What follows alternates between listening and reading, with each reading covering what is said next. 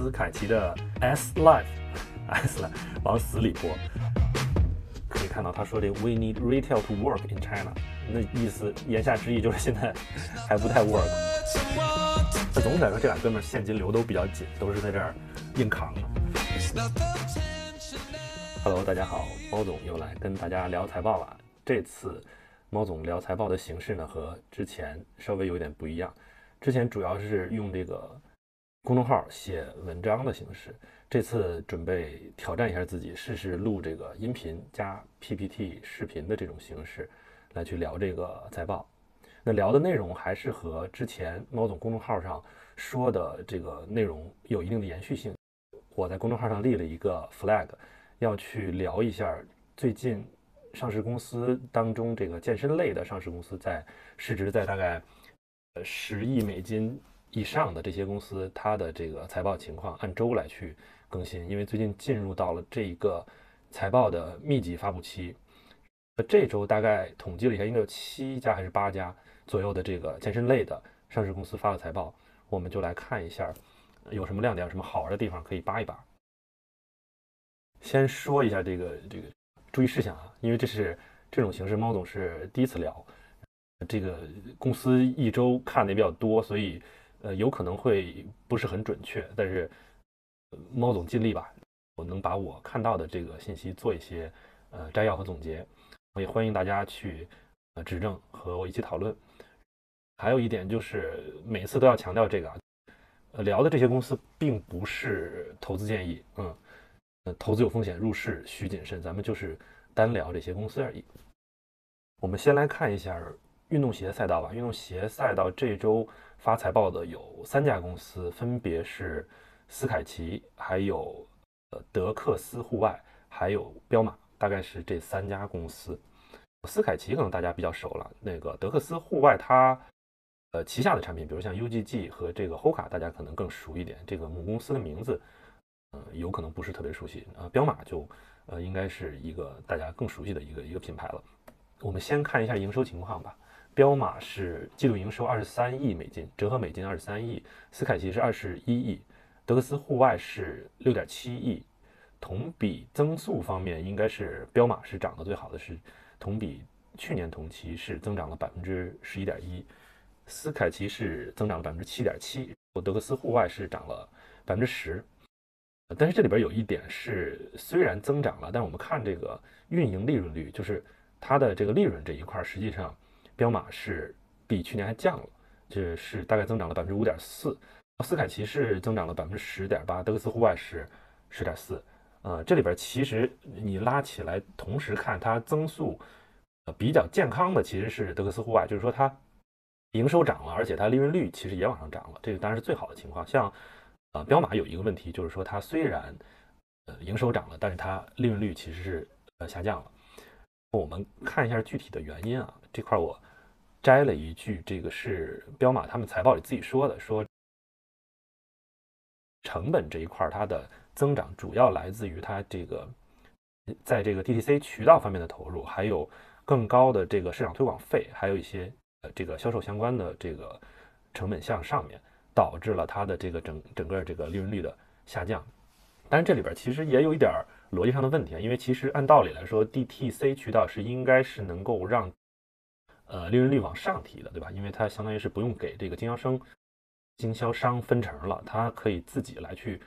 把控这个渠道。它按道理来说，应该是能够让利润往上提。呃，所以这块猫总推测，可能主要的原因还是这个市场推广费的增加。因为其实彪马来说，它在国内主要可能包括国际上，其实也是它主要策略就是和各种明星来去合作，这个出联名款。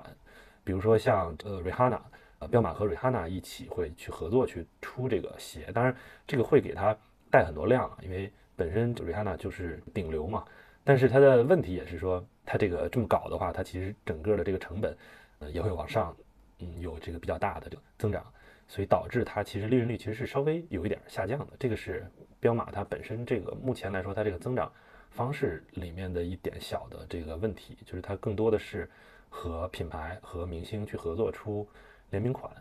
那它本身自身其实打主打的更多的可能品牌的卖点是在足球上面，那足球鞋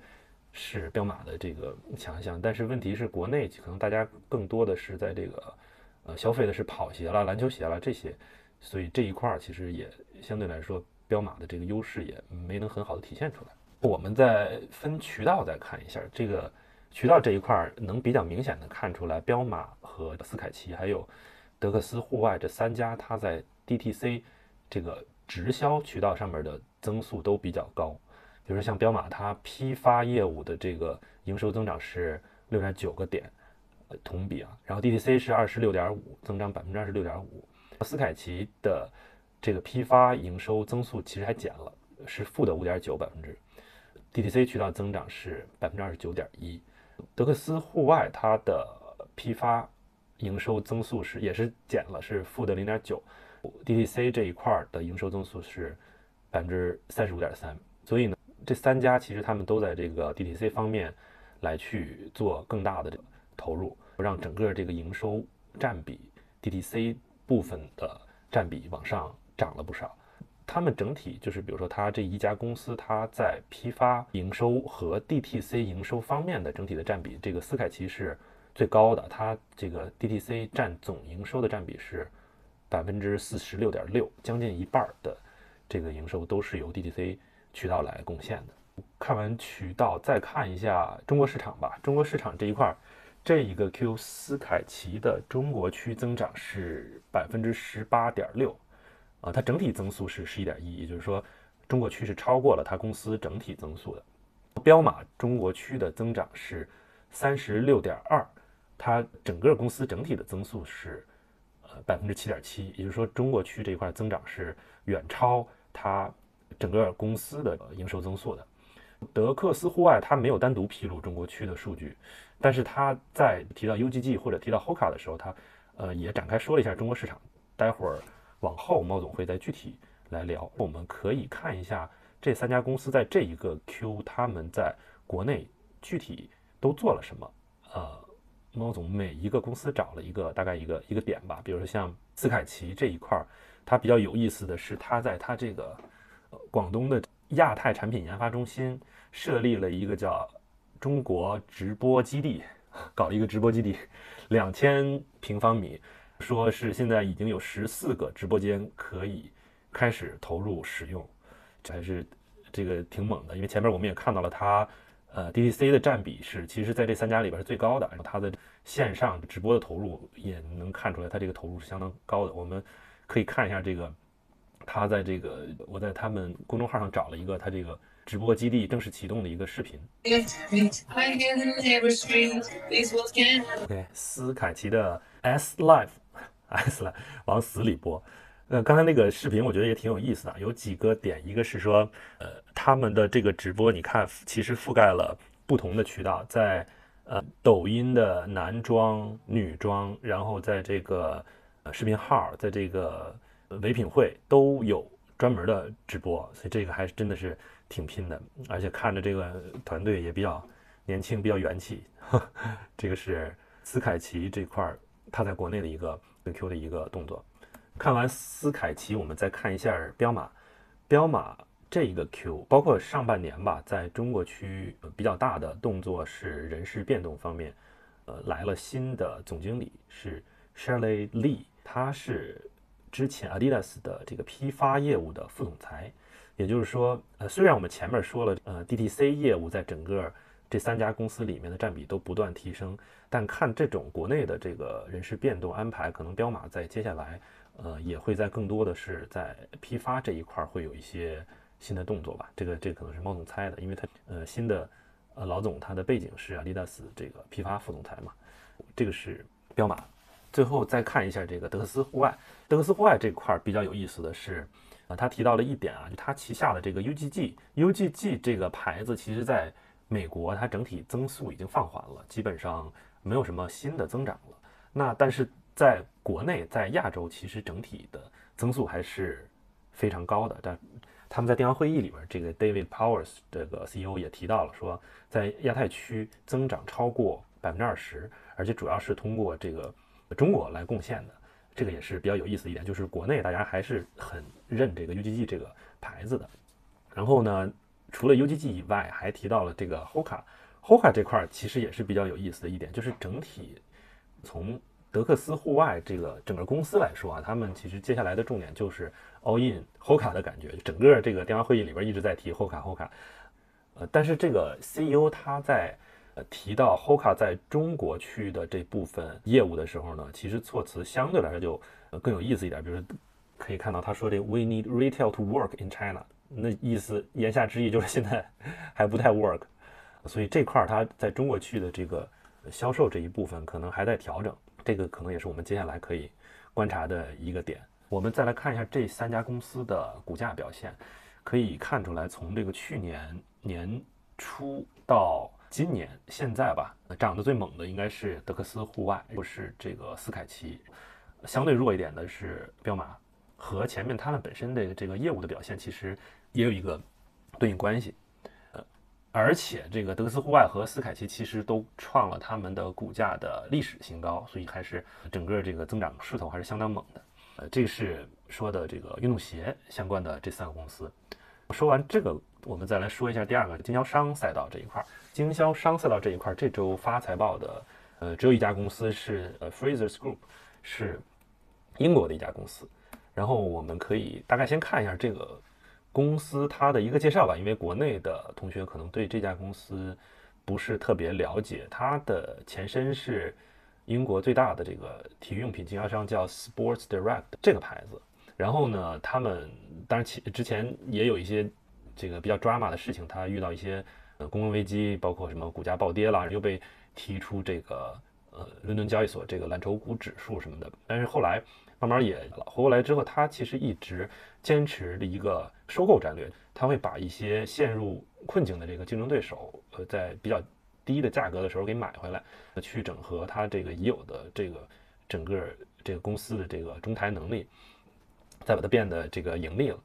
呃，所以他现在其实旗下除了 Sports Direct 以外，还有像这个 House of Frasers，还有这个 Flannels，还有就是很多。呃，包括奢侈品，包括大众，嗯，时尚用品，还有这个体育用品相关的很多品牌。猫总这边看到一个可能和呃健身圈会更了解的一个这个 Everlast，这个叫拳击世家，也其实也是 Freezer 旗下的这个品牌了。那最开始应该是个美国公司，但是后来也被 Freezer 给收了。所以这个是这个公司比较有意思的一个点。而且 Nike 在他们最近的财报里边也把这个 Freezers。呃，提及为这个全球前三大战略合作伙伴，同时这个 Fraser 本身在去年年底也重新回到了富富时一百指数里面，也证明这个公司整个目前来说是还是在一个上升的趋势。然后看一下 Fraser 他发的这个财报的具体内容啊，其实可以看出来，它整个在这个运动品经销商的这这一个板块，其实它整个营收是。呃，涨得很低，只只涨了同比只涨了百分之零点八，非常非常非常低。它国际这个部分还跌了百分之二点四个点。整体来看，它这个已有的业务其实是一个呃没有什么增长的这么一个状态。但它比较厉害的，刚才前面也说了，它就是其实各种买买买，它就是各种收购嘛。所以呃，我们也可以看到它的这个营收。加上它这一个季度收购完成的公司，它整体来算其实是涨的，是呃增长了百分之十六点七，国际呢增长了百分之十五点二，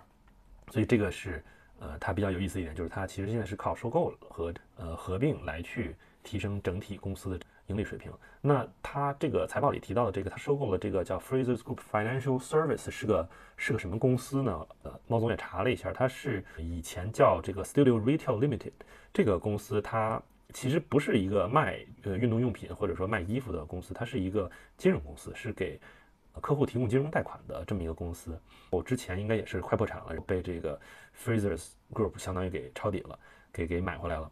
然后买完之后呢，Frasers 把它其实整合在了他们整个这个集团里边，推出了一个叫 Frasers Plus 的这么一个产品。就大家可以简单的理解为就是一个呃英国版的花呗，它可以。让这个 Frasers 本身，它在它旗下的各个品牌的呃用户再去消费的时候，给这些用户提供呃消费贷和这些比如说信用啦、忠诚啦这些计划。所以这个是它 Frasers 把这个公司给买来之后的比较有意思的一个点，就是它相当于是呃也不像其他品牌似的用第三方的这种消费贷公司，他直接自己收了一个自己搞，这个也是挺猛的。还有他们在这个的财报里面还有这么一个图呢，整个展现了，比如说他自己有的品牌，他合作的品牌，然后包括他的一些中台能力，刚才提到的这个金融贷的能力，他们比如说数字化营销的能力，包括这个呃整个建这个线下店的这个能力，还有就是前端，就是它这整个销售渠道，包括呃体育用品的销售，还有一些呃奢侈品零售，它反正就整个全渠道布局的这么一个图，整个这个图。看起来其实它就已经，呃，严格意义上来说，应该已经完全不是简简单单的一个体育用品销售，呃，服务提供商的这么一个角色了。整个这个零售行业商业版图还是比较完整的，所以这个公司也是挺有意思的一个公司。这个大家感兴趣的话，可以再仔细再去看一看。呃，这个是这周发财报的，呃，零售行业的这个公司。那我们再看一下这个健康饮食这一块，健康饮食这一块这周。有两个公司的发财报，一个是这个 Sweet Green，是呃美国的轻食连锁，就是他做这个健康餐、做沙拉的线下店。然后另外一个就是这个 Olay，是燕麦奶，这个大家应该相对来说会熟悉一些。我们先看一下 Sweet Green，Sweet Green 它因为这个公司是初创公司嘛，还比较年轻，所以它其实到目前为止还没有。营收还不是正的，就说它它赚钱，但是呢，它的各种支出啦，这个成本扣除之外，它其实是亏钱的，现在是在烧钱的一个一个状态。呃，但是我们可以看出来，它其实它的营收的增长是在往上涨，它的整个支出是有一个往下降的趋势，也就这个其实是比较好的一个状态嘛，就你营收往上涨，你的支出往下降，所以你最后的利润其实从长期来看，它是肯定会回正的。这个是这个 Sweet Green 目前来看上去比较好的一个趋势。呃，然后他们比较有意思的，他们这个 Q 开始测试一个自动厨房的一个线下店的一个能力，叫 Infinite Kitchen，就是把这个制作沙拉的全过程通过在店里边的一个机器来自动完成。就是它有有有好几个那种呃管儿似的那种大管子，然后每个管子里边有一个不同的沙拉的食材。客户到店里边就开始点点点，点完他想吃的东西之后，那后边那个管子就开始往 往外吐这个 沙拉，到那个盘里，他自己再搅搅搅，最后这沙拉就做出来了，还。这个这块有一个视频，大家可以看看这个效果。Here at Sweet Green, we believe in a green future, where fresh, feel-good food is convenient and accessible to everyone. I'm obsessed. That's why we're testing our vision with the launch of our new restaurant powered by automation. We call it the Infinite Kitchen, a new kitchen that helps us simplify things, so we can bring in more of what for a Sweet Green experience that's fast, fresh, and friendly, where every meal begins and ends with human hands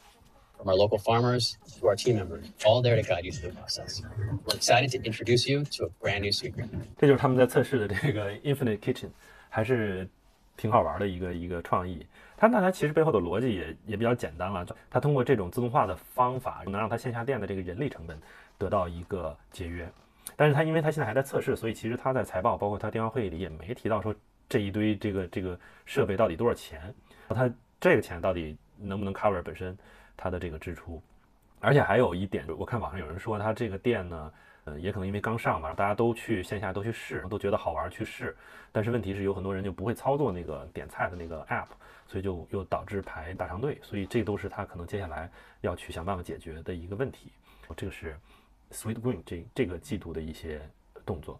然后再看看这个 Olay，Olay 这块其实就比较尴尬了，就是它其实你看它国际上这个包括像美国啦。都其实同比都是增长的，但是问题就是亚洲这个降的比较狠，加亚洲降了，呃，营收降了百分之十四点九，嗯，就是这一块儿整个它包括它去年受疫情影响，然后到之后其实一直也没有很好的得到一个恢复，包括之前他们可能主打的是这个呃燕麦奶咖啡的这个概念吧，把热乎劲儿过了之后，它下一波给用户心智上建立的它这个品牌的点到底是什么？其实现在。从国内看啊，其实也是比较模糊的，包括因为咱们也有什么呃杏仁奶啦、豆奶啦，其实都是都是植物奶，所以它这个它这个燕麦奶它怎么来来去在这个市场去占领大家的这个心智，其实目前来看还是没有一个什么比较明确的方案吧。呃，最近好像猫总看到他们出了是个是个冰激凌冰棍儿，好像是啊，但是那个就相对来说就小一些。包括他们这次这个电话会议里边，呃，也提到了说这个。呃，亚洲很重要，机会很大，要要努力，要要想想新的招儿，但是呢，具体用什么方案来去改进这个一直下跌的趋势，其实他们整个表述也是比较模糊的，管理层也没说出个所以然来，所以这块儿可能是 Olay 接下来比较有挑战的一个点。你再看它这个股价，这基本上最高到上市的时候二十九块钱，现在已经跌到一块一块多了，一块六了，这已经跌出十亿美金了。再这么着下去，可能下个 Q 没准咱就不用聊这个公司了。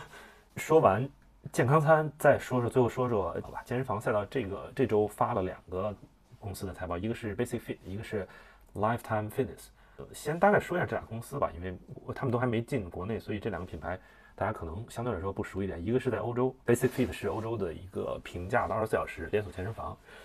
，Lifetime Fitness 是在美国的这这种比较大型的这个高端健身康乐中心。呃，这个我没说它是健身房，而是叫它康乐中心，因为它其实里边。有点那种，呃，这当然有健身器械，然后但是它还有一些什么什么疗养的那那些东西，就是一些球类啦，包括游泳啊，一些休闲啦这个设施，所以它整个更像是一个比较大的康乐中心。这是这两家公司他们具体是干啥的？呃，财报这一块，Q 他们其实增长的都不错，像这个 Basic Fit 它的整个营收同比，呃，上半年啊，这个 H 一应该不是一个季度，是上半年整个增长了。同比是增长了百分之四十一，然后，呃，如果按半年来看，Lifetime Fitness 也是涨了大概百分之二十五点七的这么一个情况，所以整体来说，其实从这个疫情的影响当中走出来，呃，从这个财报的表现上来说看也是比较明显的。但是这俩公司呢，其实它这个从除了这个表面上的，呃，疫情恢复带来的这个营收的增长以外，他们其实也是有比较大的问题的。为什么呢？因为这种呃。所谓相当于传统一点的健身房，它都比较重资产运营，它要先去有比较大的资金量占用来去建这个健身房，它先拿地，然后把这健身房建好了，建好了之后，然后才能开始呃招揽会员，然后去收这个会费，所以他们对于这个资金占用的要求就非常高了。我们虽然看到他们比如说会费的这个营收在涨啊，但是他们单靠这个会费的部分其实是完全没办法 cover 他们去。建新的店去做这个增长的，所以呢，他必须要在其他地方去想辙去搞钱。那他主要其实就贷款嘛，他可能通过不同渠道来去去贷款，再去驱动它这个增长。我们可以看一下，比如像 Basic Fit，它现在来说啊，它其实短期它的这个债务压力也是非常大，它的其实现在有的钱其实都还不上它的这个短期的债务了。嗯，Lifetime Fitness 也是，就是从这个。财务报表上来看，基本上这个钱是还不上的，所以他们在这个这个 Q 都不约而同的做了一个动作，就是债务展期。呃，Basic Fit 的这块写了，他呃把之前的这个呃借的这个钱，然后继续呃重新再再这个再签，然后再去延期，延到大概我印象中是二零一二零二七年。对，然后像呃 Lifetime Fitness 也是重新把它这个这个这个债务又延到了二零二六年，就相当于是续了一个命吧。那总体来说，这俩哥们儿现金流都比较紧，都是在这儿硬扛的，所以这个是呃传统健身房的这俩公司的一个现状吧。我说完这个，再歪个楼吧。这个也是在看那个 Lifetime Fitness 它的那个电话会议的时候，有那些投资人问说，现在这个减肥药对于这个公司业务影响方面怎么看？我毛总就去查了一下，说这个这是啥呀？为什么一直在聊这个减肥药？哦，原来是他们聊的这个是一个叫 Ozempic 的。减肥药在美国现在特别火，这个具体火到什么程度呢？就比如说像这个马斯克，之前马斯克不是被拍了他在这个船上的那个照片嘛，就？特别肥又白又胖的啊，他后来就开始减肥，减了大概三十磅。他在推特上发发推还说说他就是靠这种这个轻断食加这个 Ozempic 来去做的这个减肥。包括像这个好莱坞明星，基本上也都在用这个 Ozempic。像这个 Chelsea Handler，他这个之前开玩笑也说说这大家其实。这个说是喝水，但其实都是在打 Ozempic。这块有个视频也可以看看。Gaslighting is when someone tries to convince you that your own perceptions of reality are wrong. Like when celebrities say they lost weight by drinking water, but really it's because everyone's on Ozempic. Everyone，就是大家都在用 Ozempic。当然，这里咱就不聊这个药本身它的疗效，包括副作用了。毕竟咱们这是呃聊财报的一个一个内容啊。这里其实想说的是，是另外一个公司，是这个。W W 叫叫什么呀？翻译过中文叫汇利轻体 Weight Watchers。这个公司它是一个呃做这个减肥管理的这么一个公司，就帮你减肥的。他们在在四月份，就是 Q 二的时候，收购了一个叫 Sequence 的一个公司。这个 Sequence 是远程给这个顾客开这种减肥处方药的一个服务商，所以相当于 WeWater 收了他们之后，就可以给他们用户开这种减肥药了。啊，当然它具体怎么开，这个这个可能这个有一些更严格的限定了，但是至少说从 呃资本市场的反应上来说，这个股价已经，猫总看这几个月已经翻了好几倍了，真是挺夸张的。这块有一个雅虎财经的报道，我们也可以看一下。 We've got WW International, the parent company of Weight Watchers, seeing its best day since March. Shares spiking more than 40%. The company closing its deal to buy Sequence, a medical subscription company that can pres- prescribe weight loss drugs here like Ozempic and Wegovy. The acquisition turning Goldman Sachs bullish on the company, the firm upgrading to outperform a $13 price target, almost double from where it closed today, saying, quote, a catalyst for a turnaround has emerged. And if they are right, Josh, this is something that I think investors that have been watching WWE Weight Watchers have been waiting now for for quite some time, wondering what that catalyst is going to be. Goldman thinks that this could be it. Yeah, and Goldman lays out the case. This really goes with what we've seen from Weight Watchers as far as a push toward digital, right? And then what you're looking at right now when you think about the weight loss prescription growth that we've seen and how big the growth in Ozempic really over the last year alone has been, come, going from 500,000 to over 2 million users of that drug. And so for Weight Watchers to be able to get in that game is going to be a big catalyst, Goldman argues. Goldman also pointing the overall obesity pharmaceutical market could reach 30 billion by 2032. So to see Weight Watchers get into that space, obviously been in the weight loss space, but now build on that seems like a big catalyst for them. 对这个 Ozempic，据说这药反正已经脱销了，已经卖的真的很疯狂。这个是这一个歪楼的一个一个点了。这周基本上 呃发财报的这些健身类上市公司，咱们就都聊完了。看一下下周，下周发财报的大概是有八家，也不少。有这个基本上好多都是卖衣服的，比如这个哥伦比亚、微富，还有这个 GoWin，还有这个吉尔丹，这都是卖衣服的。还有像这个健身器械泰诺健、健身房，这个星球健身，还有一些呃康宝莱，这是卖这个营养补剂的。嗯还有最后这个 exponential fitness 这是之前被 fuzzy panda 做空的那个呃团课健身房的这个品牌呃下周也会发财报然后到时候看看他们怎么说吧。好吧这个就是这周健身周报的全部内容了咱们下周再见拜拜。